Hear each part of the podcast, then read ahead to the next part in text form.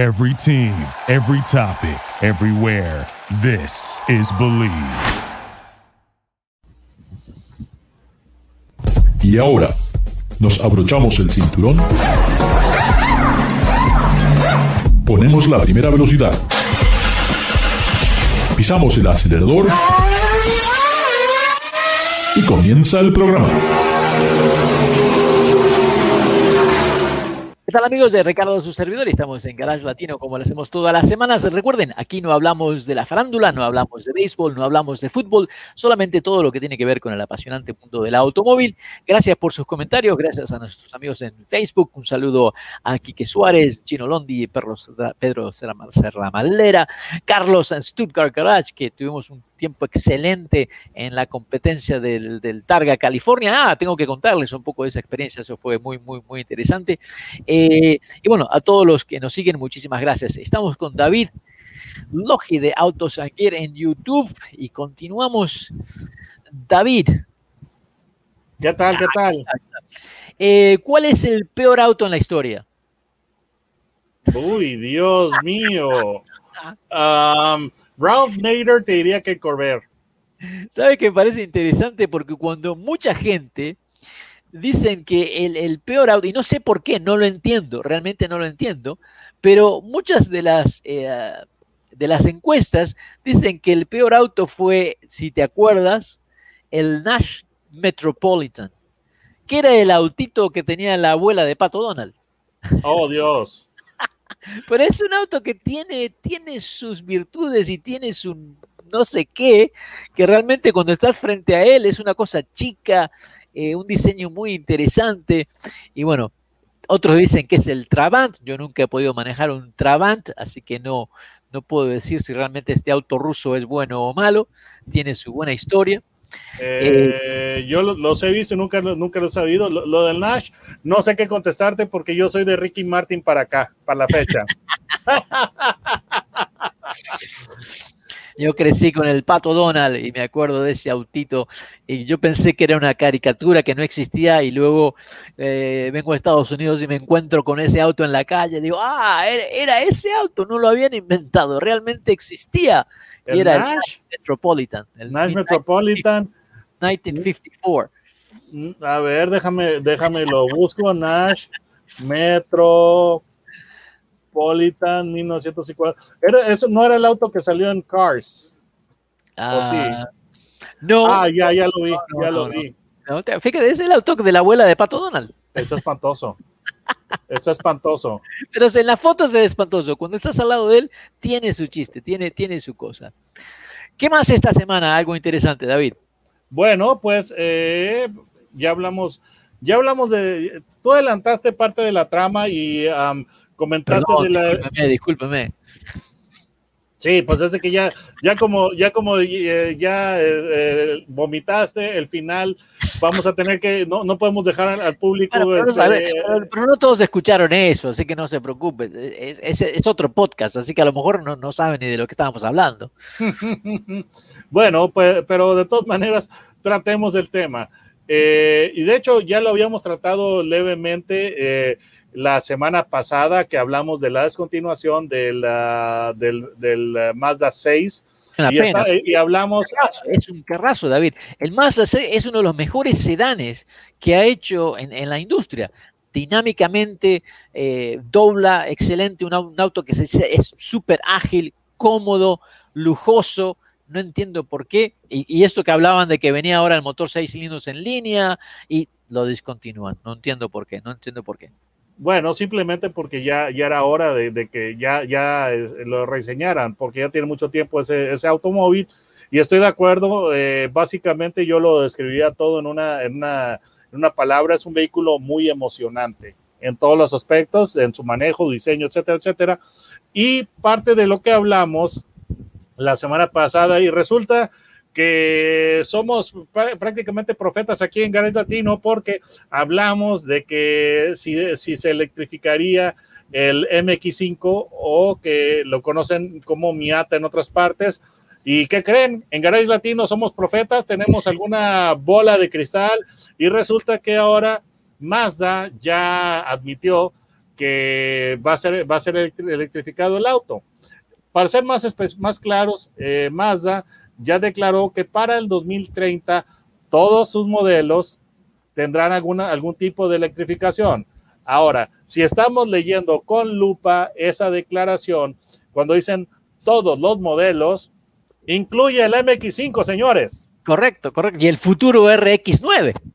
Exactamente. Entonces, eh, eh, pues aquí seguimos en Garage Latino con nuestra bola de cristal. Esperemos ver el RX9. Recuerden, cuando lo anuncien, ustedes lo vieron primero aquí en Garage Latino. Ya sé que somos eh, adivinos o somos mentirosos, pero, pero algo, algo va a salir de, de, Garage Latino. Y también, y no se olviden que la semana que viene van a anunciar que descontinúan el CX3 también ya lo habían dicho, pero bueno, este, el caso, el caso es este de que si, si nos ponemos a leer esa declaración de, Mazda, pero lo hacemos con mentalidad de abogado, todo el, todo el lineup incluye al MX5. Entonces, esa es una manera en la que Mazda está admitiendo que el, el MX5 o Miata va a tener electrificación. Ojo, no estamos necesariamente diciendo que es auto eléctrico. Por eso tenemos que leer como abogados las letras pequeñas. Electrificación es una palabra muy vaga o muy amplia y simplemente habla de que el auto va a tener un motor eléctrico y va a tener batería. Eh, bueno, tiene, en este momento tiene un motor eléctrico, o dos, o tres. ¿El asiento tiene motores eléctricos? Eh, el, limpia, parabrisas tiene motores eléctricos. Bueno, en propulsión. Entonces, electrificación no necesariamente quiere decir que el auto es eléctrico. Electrificación quiere decir que va a tener un motor eléctrico en, en la propulsión, pero no te está diciendo si el motor eléctrico es el principal o es secundario o suplementario, ¿sí? Entonces, no necesariamente quiere decir que el auto va, a ser como un Tesla que ya no usa, que ya no usa eh, petróleo, sino que va a tener algún, algún motor eh, eléctrico. Entonces, eso en pocas palabras quiere decir que puede ser híbrido.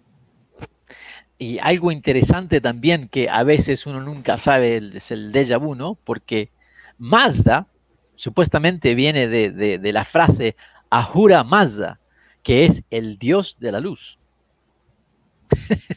Ok, sí, pero luz, está, no está hablando de luz como electricidad. Ah, bueno, pero usted me arruina todos los chistes, señora. Es que te digo, tengo, tenemos que ser como abogados. Entonces, para mí, eh, lo, que, lo que va a pasar con Mazda, la alternativa más sencilla es que el, auto sea híbrido, pero híbrido ligero o mild hybrid.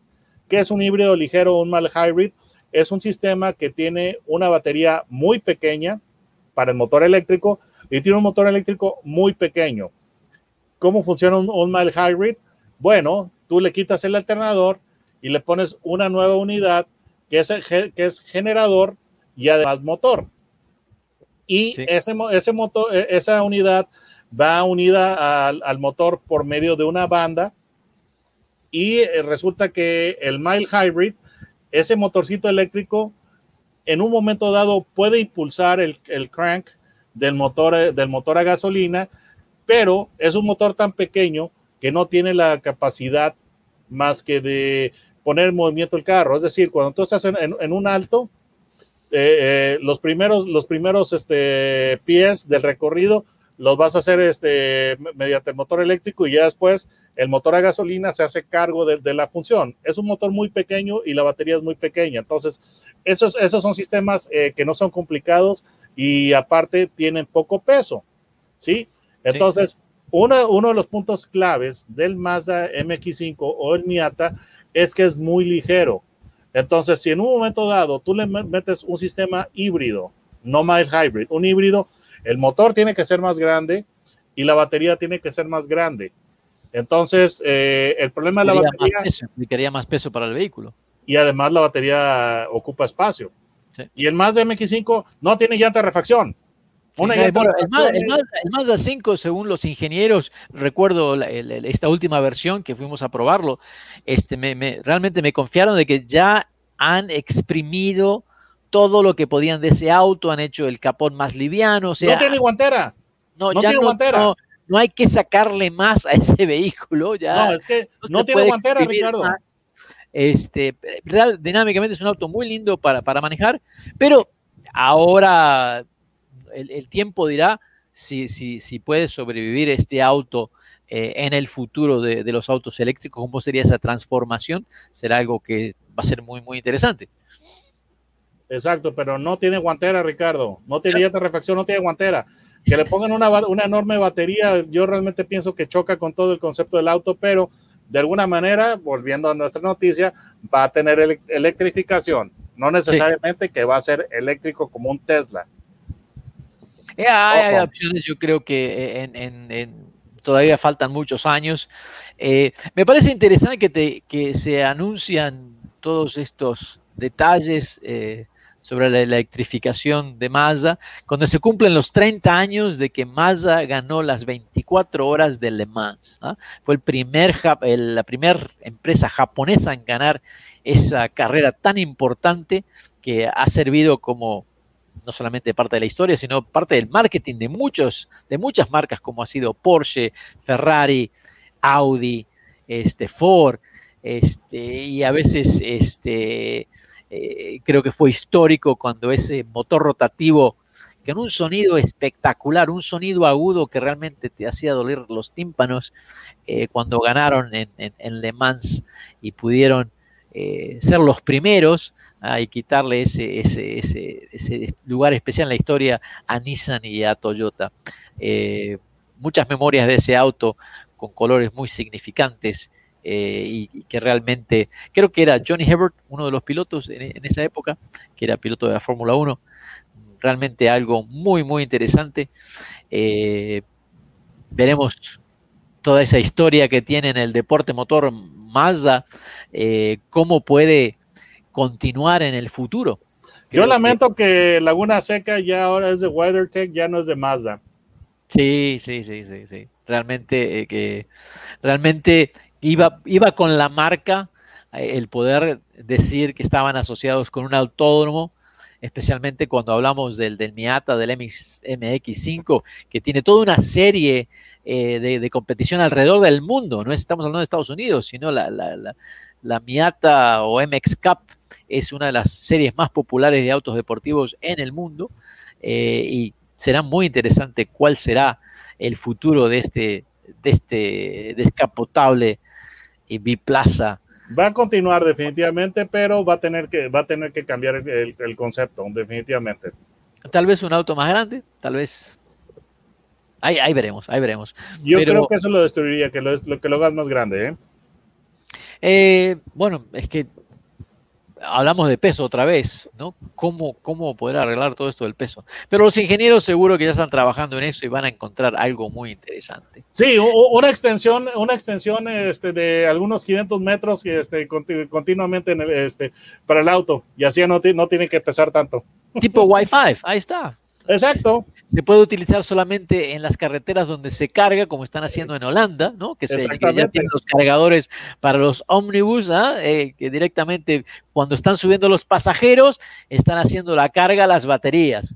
No me, imagino, no me imagino el que está en el medio. ¿no? Dios mío, lo- las, las compañías, los fabricantes nos deben contratar porque aquí estamos prediciendo el futuro y estamos solucionando los, todos los problemas, ¿eh?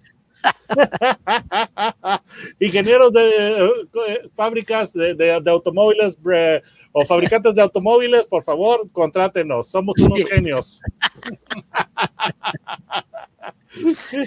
Amigos, amigas, estamos en Garage Latino como lo hacemos todas las semanas. David Logi, Autos Anguera en YouTube. ¿Cómo te encuentran en YouTube, ah, David? Eh, pueden poner Autos and Gear, todo este sin espacios, todo, todo pegado, o pueden poner mi nombre, David Logi. Y por cierto, una- un saludo a, mi- a- a nuestro amigo Roberto Zaragoza, que es uno de nuestros eh, espectadores más fieles. Ah, muchísimas gracias, sí, sí, sí. Y, y realmente eh, tenemos que hacer un mejor trabajo de agradecerle a toda la gente que, que nos sigue a través de la semana. Sabemos que cuando lo hacemos en vivo no mucha gente tiene el tiempo de, de vernos en vivo, pero lo bueno es que se mantiene en YouTube, en Facebook y en los podcasts y ahí es donde la gente nos puede escuchar cuando realmente tienen un momento, tal vez cuando están manejando o en el fin de semana o cuando sea. Exactamente. Quiero agradecerles muchísimo, se nos acaba el tiempo ya, ya estamos terminando el show, así que hoy eh, quiero mandarle un abrazo virtual a, a David Logi.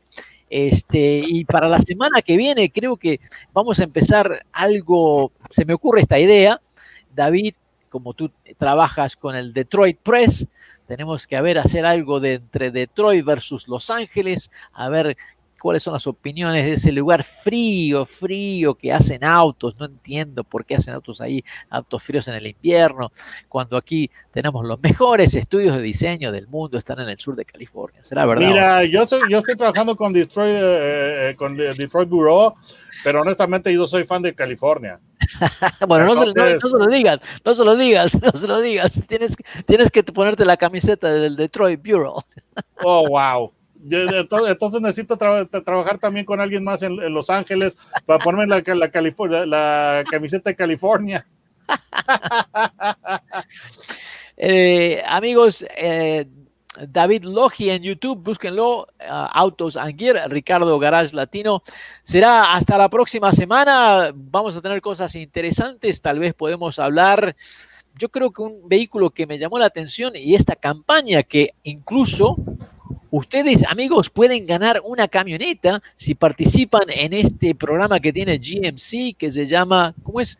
Working from Home, no, Working from ¿Cómo, ¿Cómo, es el programa que tiene GMC en este momento? Que van a regalar una camioneta.